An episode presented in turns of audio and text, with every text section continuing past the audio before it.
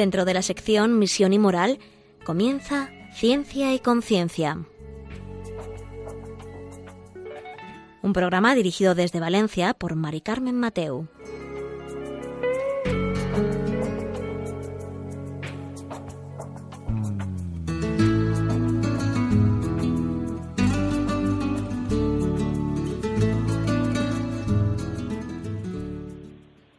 Buenas tardes, queridos oyentes. Un miércoles más, aquí estamos en Ciencia y Conciencia, un programa que hacemos desde el Observatorio de Bioética de la Universidad Católica de Valencia. Y aquí, entre calor y calor, eh, nos hemos preocupado y pues ha salido ahora un estudio sobre cuál es la naturaleza del embrión humano aquí en el Observatorio de Bioética. Y para ello, pues es, es necesario conocer su realidad biológica, antropológica, filosófica e incluso la jurídica. Pero como nos dicen, eh, la realidad antropológica, filosófica y jurídica del embrión eh, hay que construirla sobre su realidad biológica.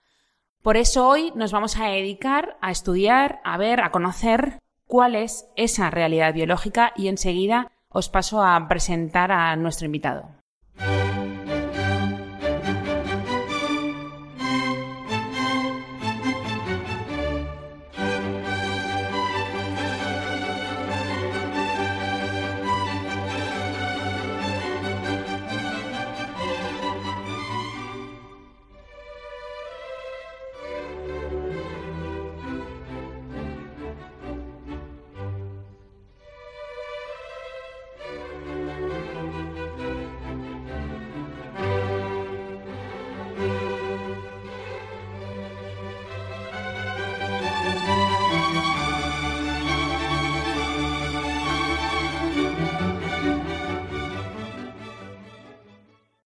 Pues ya estamos con vosotros para afrontar este día caluroso en sobre, lo vamos a tratar sobre el embrión humano. ¿Cuál es la naturaleza del embrión humano? Eh, y así también, al final del programa, intentar dar respuestas o que vosotros tengáis razones para decir, pues en la sociedad, em, cuál es la naturaleza del embrión humano. Para eso hoy tenemos con nosotros al doctor Julio Tudela. Buenas tardes. Buenas tardes. Ya es un digamos, con Tertulio, un gran amigo de Radio María que ha estado varias veces con nosotros. Él es eh, farmacéutico, es doctor por la Universidad Católica de Valencia, además es profesor de bioética y director del máster de, bioética aquí en esta casa. Eh, bueno, cuéntanos, bueno, habéis acabado de hacer este artículo sobre la naturaleza del embrión humano y, nos dice que uno de los temas eh, más debatidos hoy en el área de bioética es determinar exactamente cuándo se inicia la vida humana y sobre todo definir cuál es el estatuto biológico del embrión humano, ¿no? Desde cuándo hay vida humana. Exactamente. Hemos hecho esta pequeña revisión actualizada sobre muchos estudios que arrojan datos precisamente sobre esta naturaleza. Cuando eh, un embrión es humano o cuando no lo es, a partir de qué momento puede eh, eh la naturaleza de un individuo de la especie humana, qué argumentos tienen los que niegan esto, ¿Hay algún criterio para establecer un límite y decir antes de esto no es un ser humano, después de esto sí? Todas estas polémicas que no son nuevas, sino que arrastra desde finales, la última, los últimos 20 años del siglo pasado, prácticamente coincidiendo con la aparición de la fecundación in vitro, eh, eh, siguen de actualidad. ¿eh? y creo que es necesario ofrecer una versión científica, es nuestra intención desde el Observatorio de Bioética de la Universidad Católica de Valencia. Lo que hacemos es intentar aportar una versión científica rigurosa que ayude a, a las personas interesadas en este, en este tema, que yo creo que somos todos, a construirse una idea veraz, lo más veraz posible, sobre qué es exactamente el embrión, deja de serlo en algún momento, comienza a ser otra cosa en algún momento y qué razones hay para afirmar, como nosotros afirmamos, que un embrión desde la, desde la fecundación, desde sus primeros instantes de vida, es verdaderamente un individuo de la especie humana. La verdad es que eh, lo acabas de decir, pero sí que cuando, sobre todo para que nuestros oyentes no digan, no apaguen la radio y digan, esto es un tema muy antiguo. O sea, esto ya lo tenemos claro y es un tema antiguo. No es antiguo, sino que es, incluso me atrevería a decir, novedoso por el tema de todas las técnicas que hay de reproducción. Entonces, a partir de ahí, también nos tenemos que volver a plantear cuándo es el inicio de esta vida, porque el hombre ya se pone a fabricar vida. Con lo cual, nosotros también necesitamos saber qué es lo que se está haciendo y sobre todo eh, qué es, o sea, cómo se fabrica, qué, mm. qué está pasando con estas técnicas. Efectivamente, los avances científicos recientes, eh, mm, muchos de ellos trabajan, utilizan los embriones humanos tempranos como material de experimentación o incluso las técnicas de, reproducción asistida como la fertilización in vitro, fecundación in vitro, manipulan mm, en muchas ocasiones estos embriones por distintos motivos. Uno de ellos es eh, eh, hacerles un diagnóstico genético preimplantacional, es decir, conocer su calidad, la calidad genética de estos embriones antes de implantarlos, eh, descartar, como ellos dicen, descartar los que tengan algún defecto, quedarse con los mejores. Pero hay otras técnicas y otros avances científicos que no están ligados a la reproducción, sino que son generalmente ligados a la medicina regenerativa, es decir, nuevas técnicas puestas a punto para curar determinadas enfermedades y para ello se extraen células de estos embriones primitivos, estos embriones tempranos.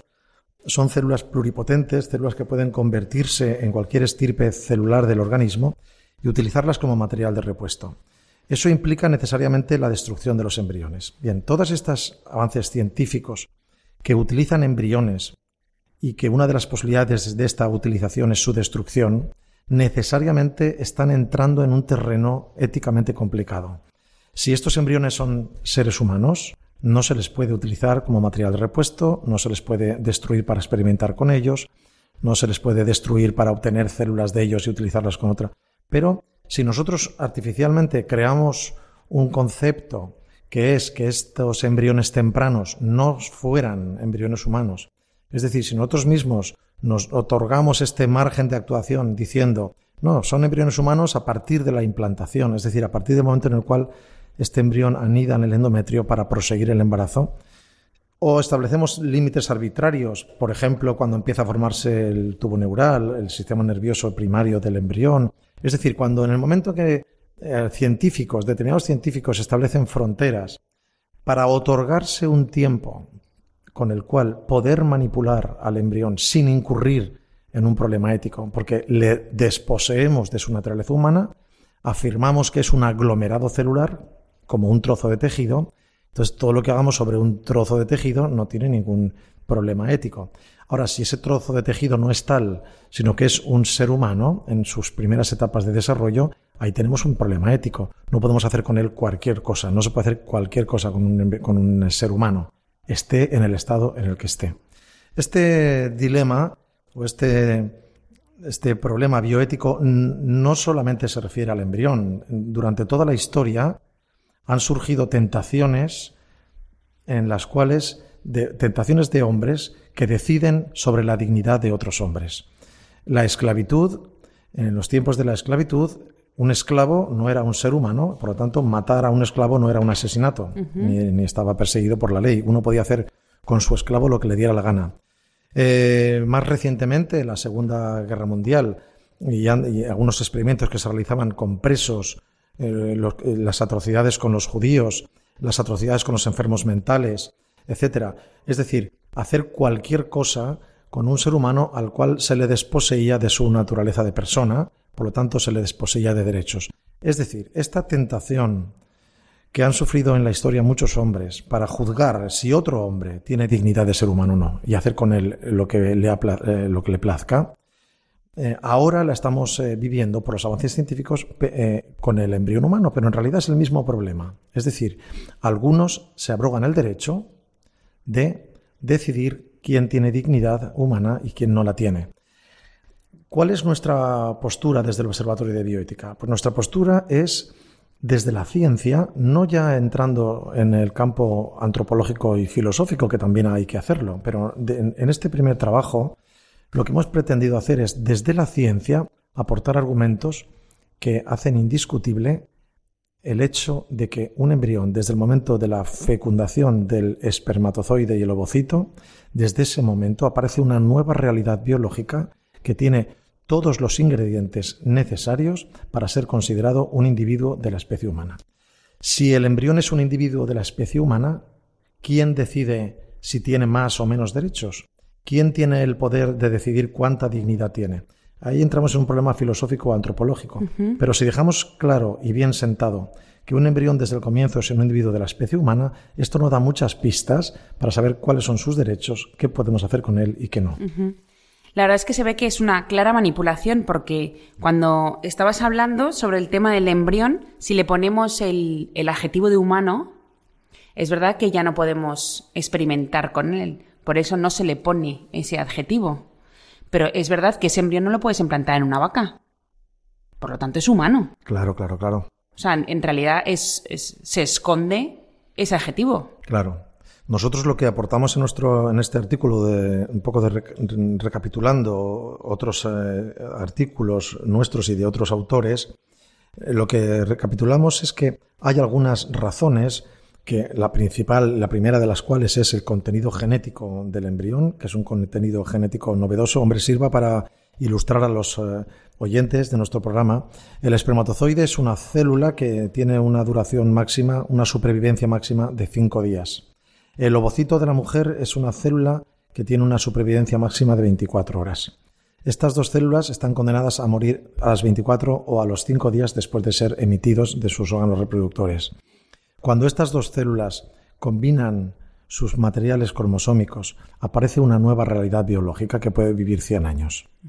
Esta nueva naturaleza biológica resultante de la fecundación, de la fusión de los gametos del espermatozoide y el ovócito, no tiene nada que ver con la naturaleza de las células que lo, que lo promueven, ni siquiera nada que ver con el resto de los tejidos ni de los órganos de las personas que han fabricado estos gametos. Por lo tanto, el embrión recién, el embrión resultante, el cigoto resultante de la fecundación recién fecundado, este cigoto es tan novedoso y tiene una información genética tan compleja y tan bien organizada, estructurada y programada, que constituye una entidad biológica única, absolutamente diferente de las entidades biológicas de las que procede y además absolutamente diferente o con muchísimas diferencias de los, del resto de embriones. Por lo tanto, esta unicidad del embrión esta identidad única del embrión y esta capacidad organizativa.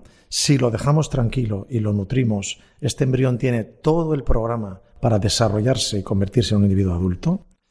Eh, además, hay un estudio reciente que recogemos en el, trabajo, en el cual con embriones in vitro, es decir, fuera del útero materno, se les ha dejado evolucionar algunos días y se ha visto que ese embrión sin influencia de su madre, es decir, en un cultivo in vitro, en el laboratorio, se organiza exactamente igual que el embrión que está implantado en su madre. Es decir, el embrión necesita de su madre la nutrición, pero las órdenes, los esquemas organizativos, que cada célula sepa, sepa en qué se tiene que convertir, dónde se tiene que colocar, cómo generar un órgano u otro. Es decir, todo este programa de desarrollo maravilloso que arranca con la fecundación está inscrito en el propio embrión. No tiene que ser importado de fuera. Déjalo crecer que él mismo se desarrollará en un adulto. Es decir, su naturaleza es la naturaleza del adulto. Del adulto. Hay quien observando un embrión en el microscopio dice, bueno, estos son cuatro células, esto es una célula. Todos hemos sido un embrión de una célula. Todos hemos sido un embrión de una célula. ¿Cómo es posible que un embrión de una célula digas que es un ser humano? ¿Cómo es posible que digas que yo era un embrión de una célula? Bien, por el parecido desde luego no. Pero nadie que vea una foto propia en el momento de su nacimiento se reconoce en esa foto.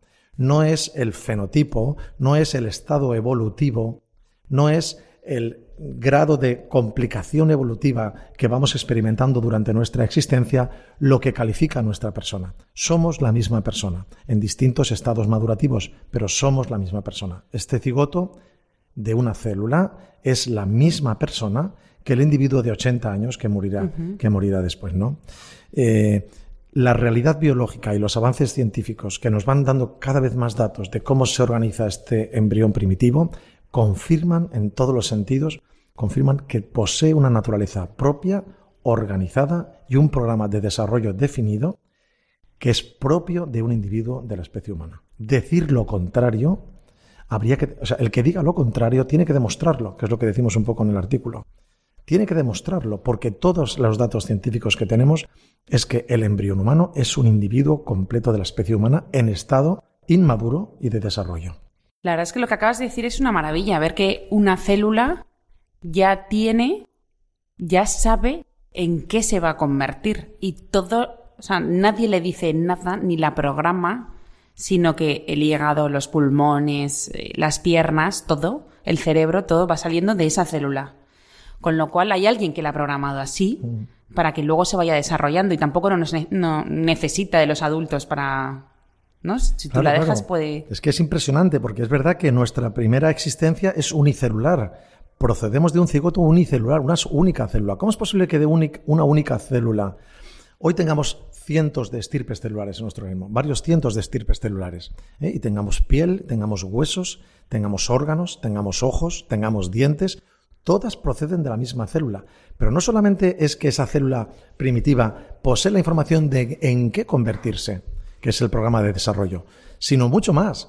No solamente en qué, en qué tejidos convertirse, sino dónde se coloca cada tejido en el embrión. Es decir, la célula procedente de este digoto que se convertirá en la uña del dedo índice de la mano derecha tiene que saber que viajará al extremo del índice de la mano derecha y se colocará allí y no en otro sitio, ¿eh? si todo va bien. Hay veces que hay problemas, ¿no?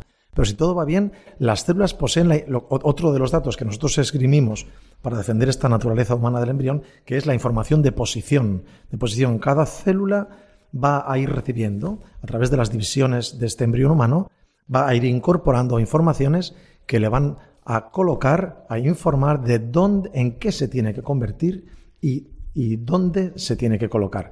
Esta información ya está en potencia en el primer cigoto, fruto de la fecundación. Pues ya veis qué, gran idea y qué bonita, ¿no? La idea de saber que hemos sido una célula y que de ahí nuestra naturaleza es la que se va desarrollando y sabe perfectamente cómo debe estar nuestro cuerpo y cómo, eh, cómo al final desarrollarnos. Bueno, pues eh, escuchamos un poco de música y enseguida estamos con vosotros.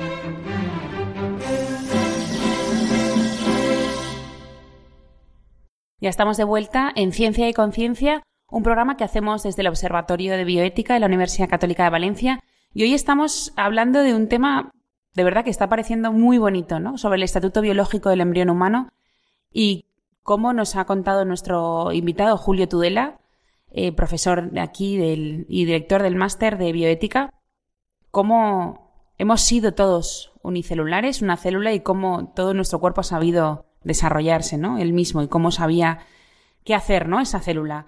Pero eh, cuéntanos un poco sobre ese diálogo que hay entre ese embrión, ¿no? En las trompas de falopio con la madre para saber eh, cómo debe desarrollarse o cómo debe implantarse realmente para que pueda llevar a cabo su desarrollo. Efectivamente, una de las cosas que se sabe recientemente, bueno, hace unos años, es que este primer embrión lejos de ser un simple tejido, es un individuo, es un, individuo de la especie humana organizado, que posee su propia autonomía, es capaz, durante el tránsito, como todos sabemos, la fecundación se produce, la unión entre el espermatozoide y el ovocito de la mujer, se produce normalmente en las trompas de falopio.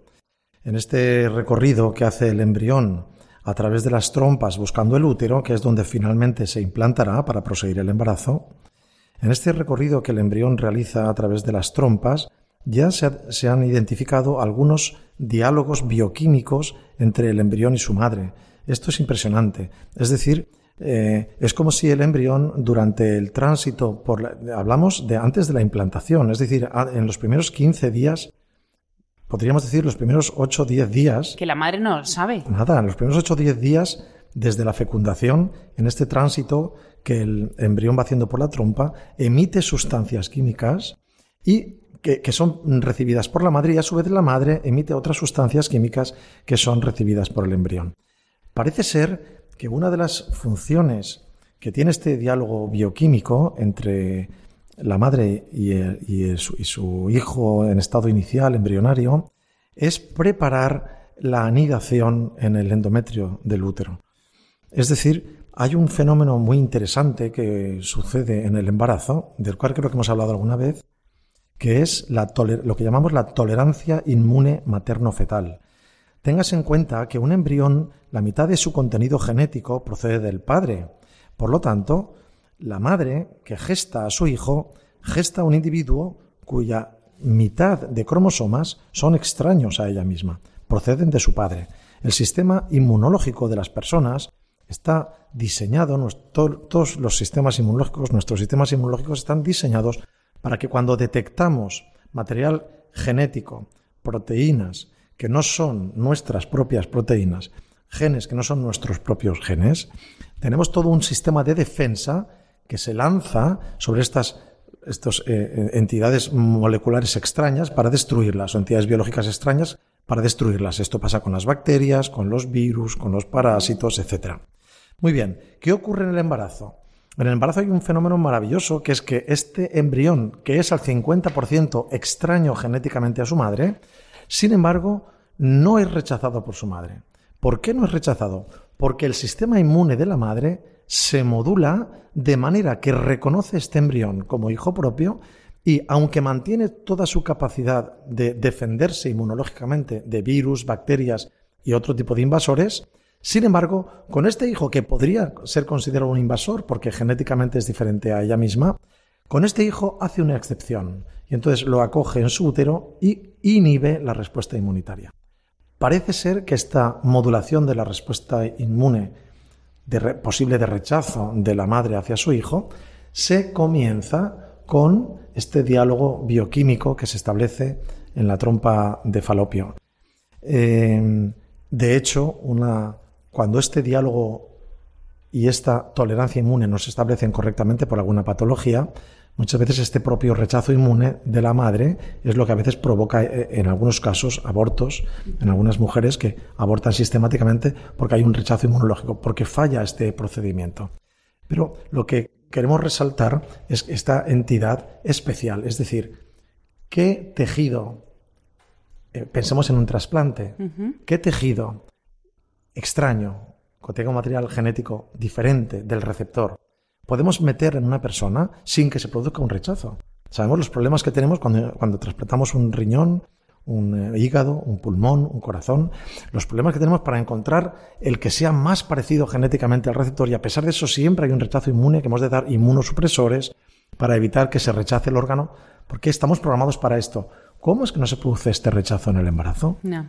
¿Qué, eh, ¿Qué es este embrión que no es tratado como un órgano trasplantado? ¿Qué es este embrión que no es un tejido extraño en el cuerpo de su madre?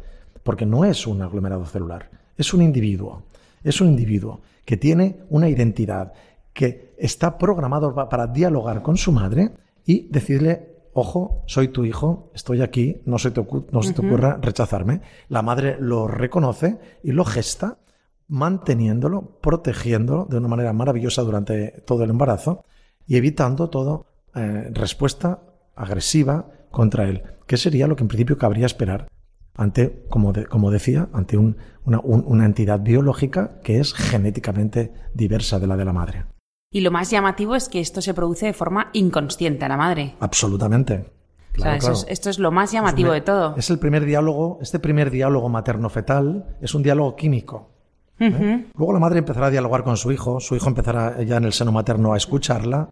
Es muy importante esto. El hijo empezará a escucharla, empezará a olerla, empieza a haber un diálogo sensorial. ¿eh? Pero el primer diálogo que una madre establece con su hijo es el diálogo bioquímico. Y este es un tema muy interesante, precisamente ahora que está en la palestra el tema de la gestación de alquiler o la gestación subrogada. Eh, una madre que gesta establece un diálogo con su hijo, ¿eh? que es, eh, muy importante, es determinante para la evolución de este hijo. Por lo tanto, esto digamos que empodera el valor de la gestación.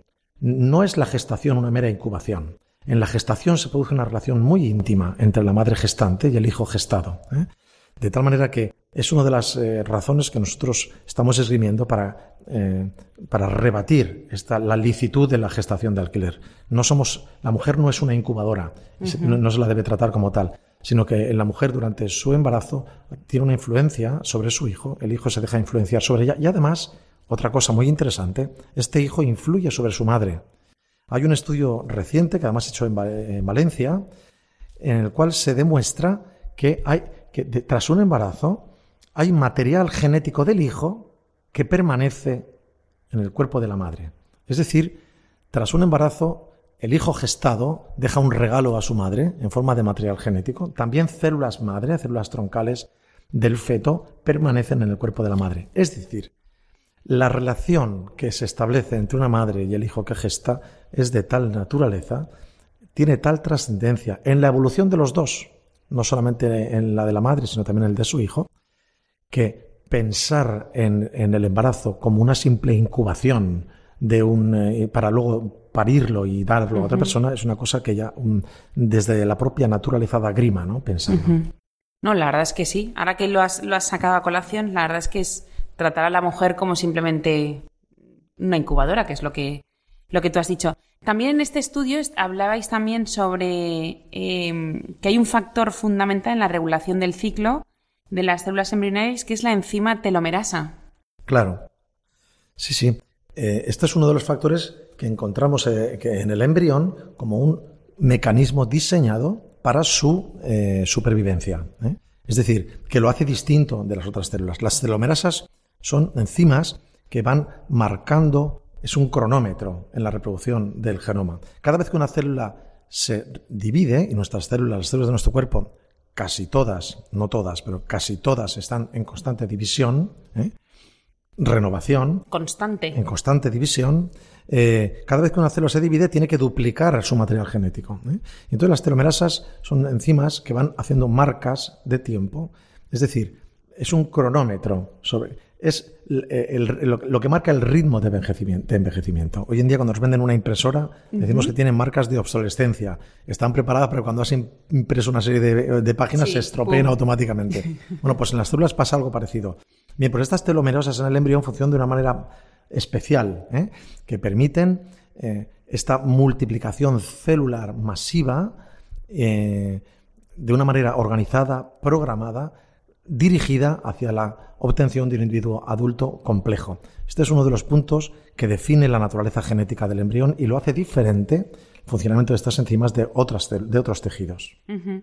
Em, bueno, entonces, al final, em, la naturaleza también es otro de los puntos que quería que nos explicaras de este, de, este artículo que habéis sacado, que se puede encontrar en la página web del Observatorio de Bioética de, la Universidad Católica de Valencia, es eh, en su punto 3 que habla sobre la naturaleza del embrión humano obtenido por transferencia nuclear somática. Muy bien. ¿Esto qué es? Muy bien, pues esto es la clonación. ¿eh? Esto es la clonación. Hay dos técnicas que se están poniendo en marcha eh, bueno, se han puesto en marcha en realidad hace algunos años, que son las técnicas de clonación y las técnicas de partenogénesis. Estas dos técnicas, clonación y partenogénesis, lo que hacen es obtener algo parecido a un embrión humano. No sabemos muy bien si denominarlo embrión o no. ¿eh? Hay una sentencia europea que dice que sí es embrión, luego hay algunas sentencias sobre partenogénesis que dicen que no. Es decir, sobre esto hay una discusión bioética abierta. Pero básicamente, ¿qué consiste? Pues consiste en obtener un embrión que no es el resultado de una fecundación de un óvulo y un espermatozoide. Entonces, ¿cómo se obtiene este embrión? Pues este embrión se obtiene cogiendo un óvulo de una mujer, un ovocito, se le extrae su núcleo, que es un núcleo que tiene la mitad de cromosomas que, las células de un individuo adulto. Las únicas células eh, humanas que tienen la mitad de los cromosomas, la mitad de la información genética que el resto, son los gametos, el espermatozoide y el ovocito, porque están diseñados para unir sus genomas, de tal manera que aportando cada uno la mitad, obtenemos una célula con el total de los cromosomas humanos, que son 46. Entonces, lo que se hace con la clonación es tomar un ovocito, un óvulo de una mujer, extraerle su núcleo con 23 cromosomas y sustituirlo por el núcleo de una célula adulta con 46 cromosomas. De tal manera que nos hemos saltado la fecundación y obtenemos algo parecido. Esto se activa con algunos sistemas, se activa que empieza a dividirse y obtenemos una célula, un embrión, que puede empezar a dividirse y a originar un feto. Esto en animales se ha llevado a término. ¿eh? Hay la oveja Dolly y, otros muchos. Hoy en día hay granjas, en China sabemos que hay granjas industriales para obtener animales y vacas clonadas.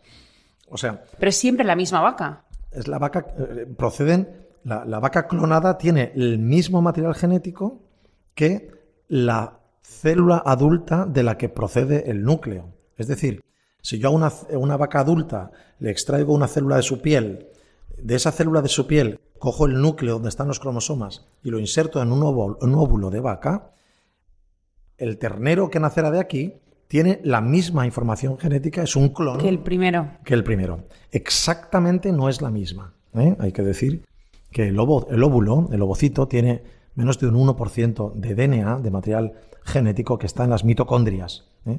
Cuando yo meto el núcleo de una célula adulta en un óvulo, mm, eh, estoy sustituyendo, o sea, estoy copiando el 99, y pico de los cromosomas del donante de esta célula.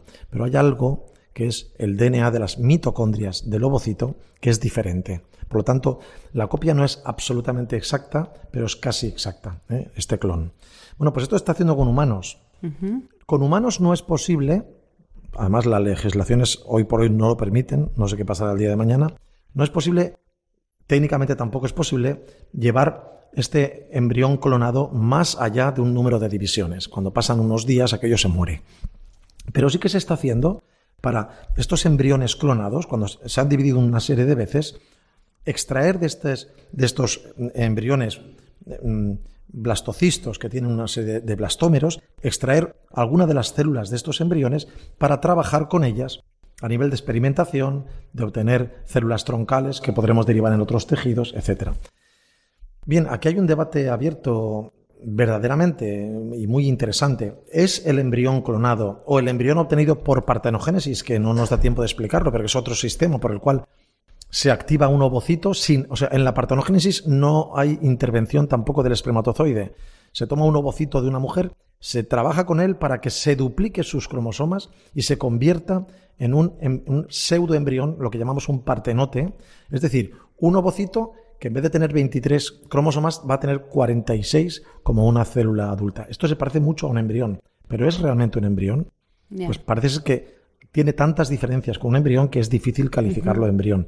Pasa algo parecido con los resultados de la clonación que llamamos clonotes. Los clonotes se parecen mucho a un embrión humano, pero tienen tantas diferencias, son inviables de hecho, que es, es complicado de, en reconocer en esto un individuo de la especie humana. No obstante, el, el, debate bioético está abierto. ¿eh? Nosotros lo que decimos es que es verdad que hay muchas diferencias para que podamos llamar a esto un embrión humano, pero que, por el principio de prudencia, que debe presidir siempre la investigación científica, por el principio de prudencia, eh, no, se, no se debería poder hacer cualquier cosa con estas entidades biológicas. Cabe la posibilidad en el futuro de que podamos modificar genéticamente estos clonotes o estos partenotes y convertirlos de, de, verdad en un embrión humano. Entonces, ¿qué haremos entonces, no? Bien. Eh, la verdad es que es, es, un. Has llegado a un momento de la discusión muy interesante.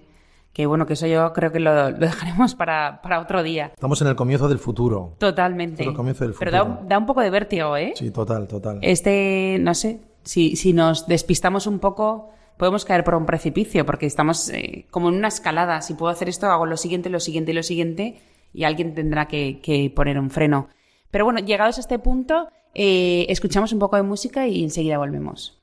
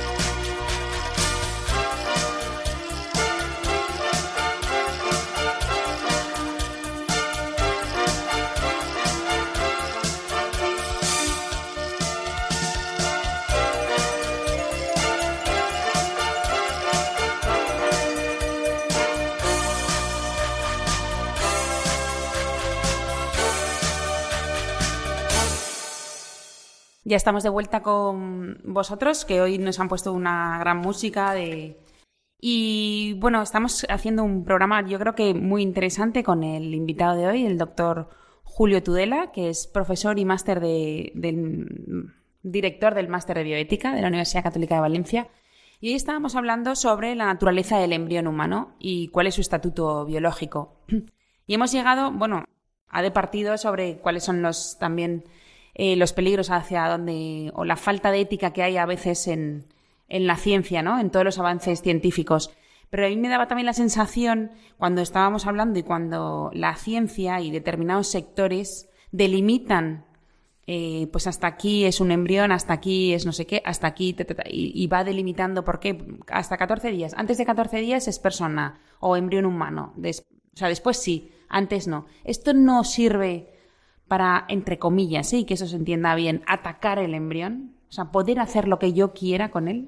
Sin duda, estos plazos, fundamentalmente estos 15 días en los cuales el embrión vive antes de implantarse en el útero de su madre, desde la fecundación hasta la implantación, estos 15 días que fueron considerados verdaderamente de una manera arbitraria ya en los años 70 del siglo pasado eh, por algunas comisiones en Estados Unidos, fueron considerados como preembriones, es decir, se inventaron este término que, por cierto, muchos de los que lo promovieron se han retractado. Hoy en día ya nadie habla nadie que haga buena ciencia, nadie habla del preembrión. No hay ninguna razón biológica para distinguir un preembrión de un embrión. Es la misma entidad biológica. Por lo tanto, es muy aleatorio decir que 15, hasta el día 15 es pre, después es, post, eh, no tiene ningún sentido. Bueno, solo se me ocurre que tenga el sentido de poder tomar pastillas.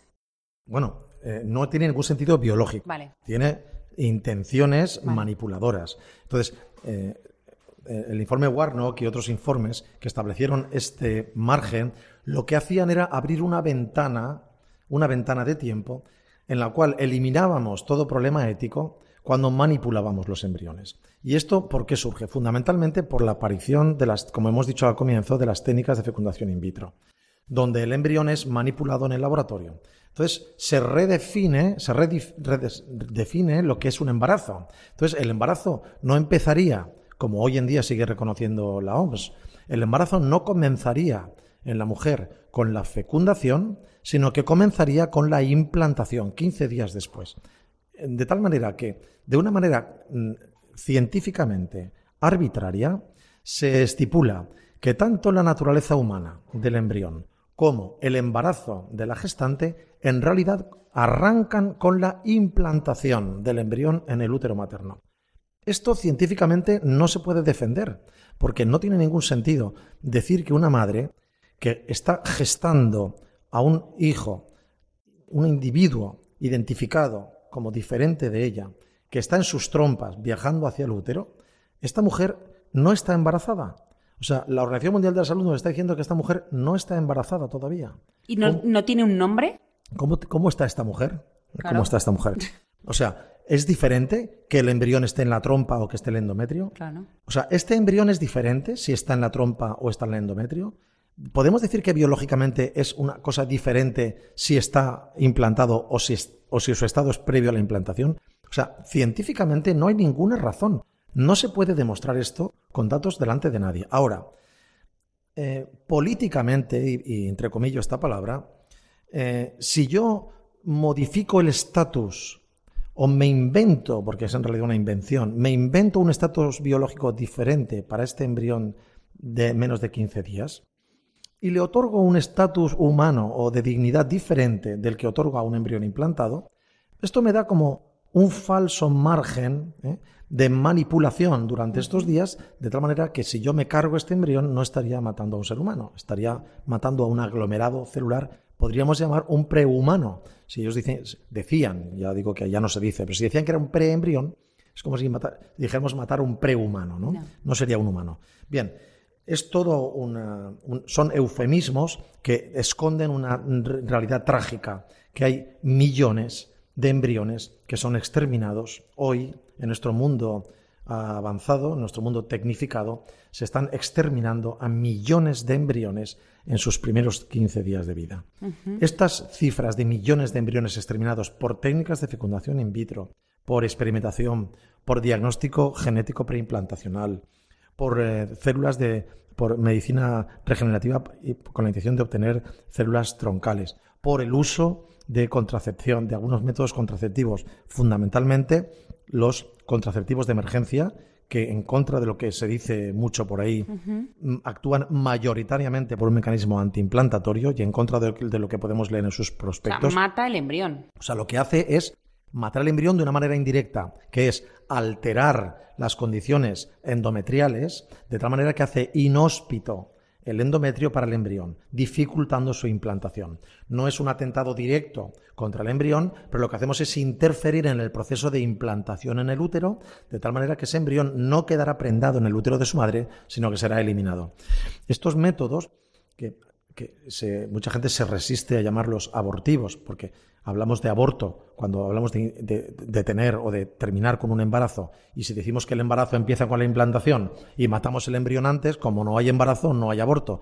Es todo un manejo, mm, una manipulación del lenguaje para esconder una realidad, que es que ese individuo de la especie humana en estado primitivo, en estado inicial de desarrollo, que es el embrión humano, que si lo dejamos tranquilo, tiene toda la información y todo el programa de desarrollo para convertirse en un adulto, todo lo que hagamos en su entorno deliberadamente para terminar con su vida, debe denominarse científicamente y en sentido estricto, debe denominarse un aborto, independientemente de que este embrión haya sido anidado en el endometrio o no. Son eufemismos. Dar esta, crear esta ventana ficticia de 15 días en los cuales decimos que esto es un aglomerado de células, lo único que hace es tratar de tranquilizar, tranquilizar algunas conciencias y, por otro lado, tratar de ganar mercados también en técnicas de reproducción asistida, eh, evitando problemas, resistencias, objeciones de tipo ético que pueden dificultar la extensión de este tipo de técnicas. Una mujer, y, doy algunas cosas que, nuestros oyentes tienen que saber para ya aplicar en sus propias vidas, una mujer que se someta a una fecundación in vitro, eh, sepa que por cada hijo que va a concebir van a quedar muchos embriones hijos suyos congelados en el banco de criogenización, en la clínica donde se han producido estos embriones, y que si no los reclaman en el plazo de dos años, serán o, se mantendrán durante un tiempo congelados o serán entregados a la experimentación, lo cual conlleva inequívocamente su destrucción. Por cada hijo eh, que nace por fecundación in vitro, otros muchos embriones son perdidos. ¿eh? siempre se generan más embriones de los que se van a implantar. Que son hijos suyos. Por supuesto. Hermanos. Esto lo debe saber todo el mundo, no solamente la persona que se somete a estas técnicas, sino otras personas que pueden opinar, que pueden eh, manifestar su opinión acerca de estas técnicas. Y verdaderamente mm, eh, yo me entristezco cuando veo a parejas que con buena intención, con el deseo de tener un hijo, se han sometido a técnicas de fecundación in vitro e ignoran, es verdad que han firmado un consentimiento, pero muchas veces, en muchos casos, no lo han leído. Ignoran que en la clínica donde se han sometido a esta reproducción han quedado 6, 7, 8, 9 embriones congelados que si no van a ser reimplantados se van a perder definitivamente. ¿Qué son estos embriones?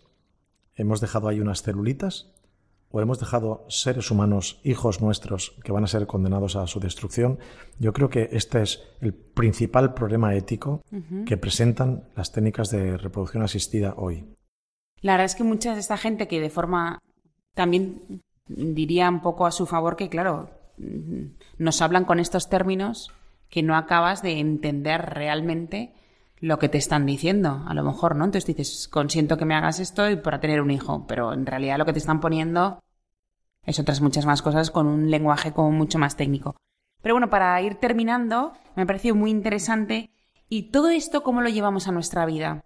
¿Qué podemos hacer nosotros, los que te estamos oyendo, eh, para intentar que este mensaje, lo que publicáis, este mensaje sobre la vida, sobre el embrión humano, eh, llegue y cale en la sociedad?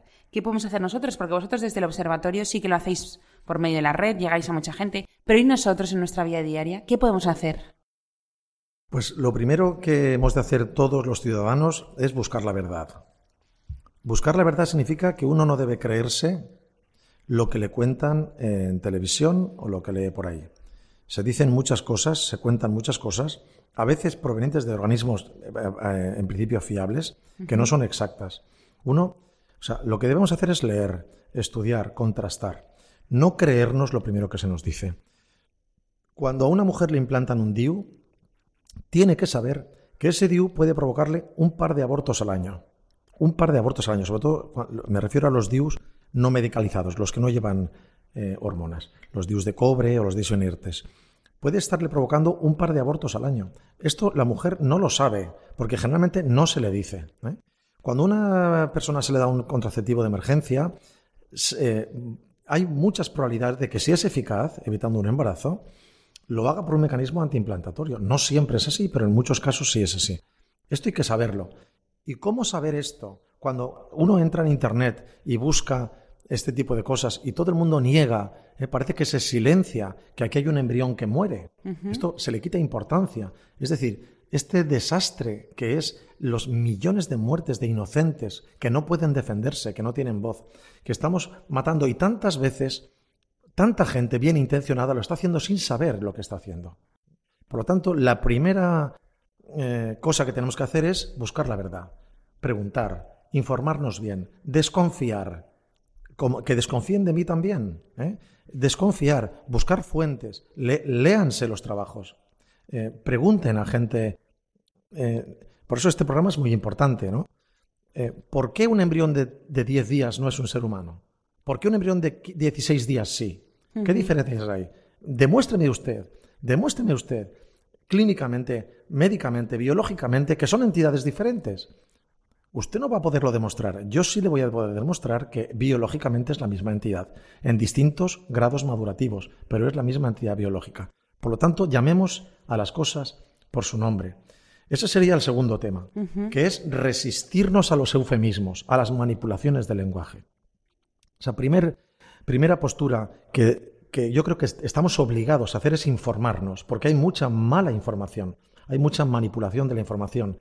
Y esto nos mete a veces, una persona mal informada no puede conocer la verdad. ¿eh? No puede ser libre tampoco para decidir. La segunda es combatamos combatamos los eufemismos, combatamos las manipulaciones del lenguaje, llamemos a las cosas por su nombre. ¿eh? Por lo tanto, un aborto es un aborto, no es una interrupción de nada, es un aborto. Y un aborto es provocar deliberadamente la muerte de un individuo de la especie humana. Resistámonos a las manipulaciones del lenguaje, que tratan de hacer pensar que las cosas son otra cosa de lo que en realidad son. Y por último, yo creo que comprometámonos por la vida, es decir, una actitud positiva, en el sentido de acojamos la vida, defendamos la vida, creemos una cultura de la vida. La vida nace en la familia, defendamos la familia, hagamos familias, construyamos familias acogedoras, que quiere decir que acogen los hijos que engendran, que no se los quitan del medio, que acogen la vida. Comuniquemos esto a nuestros amigos defendamos la vida, resistámonos a las manipulaciones a las que se nos someten, protestemos cuando se nos imponen leyes injustas, defendamos la vida, construyamos la vida, amemos a nuestros hijos y eduquémosles para amar la vida, también la vida de los últimos, de los pobres, de los débiles, de los dependientes, de los que no tienen voz, como los embriones o como los ancianos, que son personas. Son seres humanos, personas sujetas de derecho, con dignidad y con necesidad de ser queridos, acompañados y respetados. Pues, eh, queridos oyentes, con este mensaje yo creo que es, eh, es un gran mensaje para, para quedarnos con él en estos próximos 15 días y enseguida volveremos con, con, vosotros en otro programa. Gracias, Julio, por haber estado con nosotros. Gracias a vosotros. Y sobre todo habernos entre comillas, formado un poco en este tema y, habernos dejado este gran mensaje. Y gracias a Fernando por estar aquí como técnico un miércoles más. Hasta luego.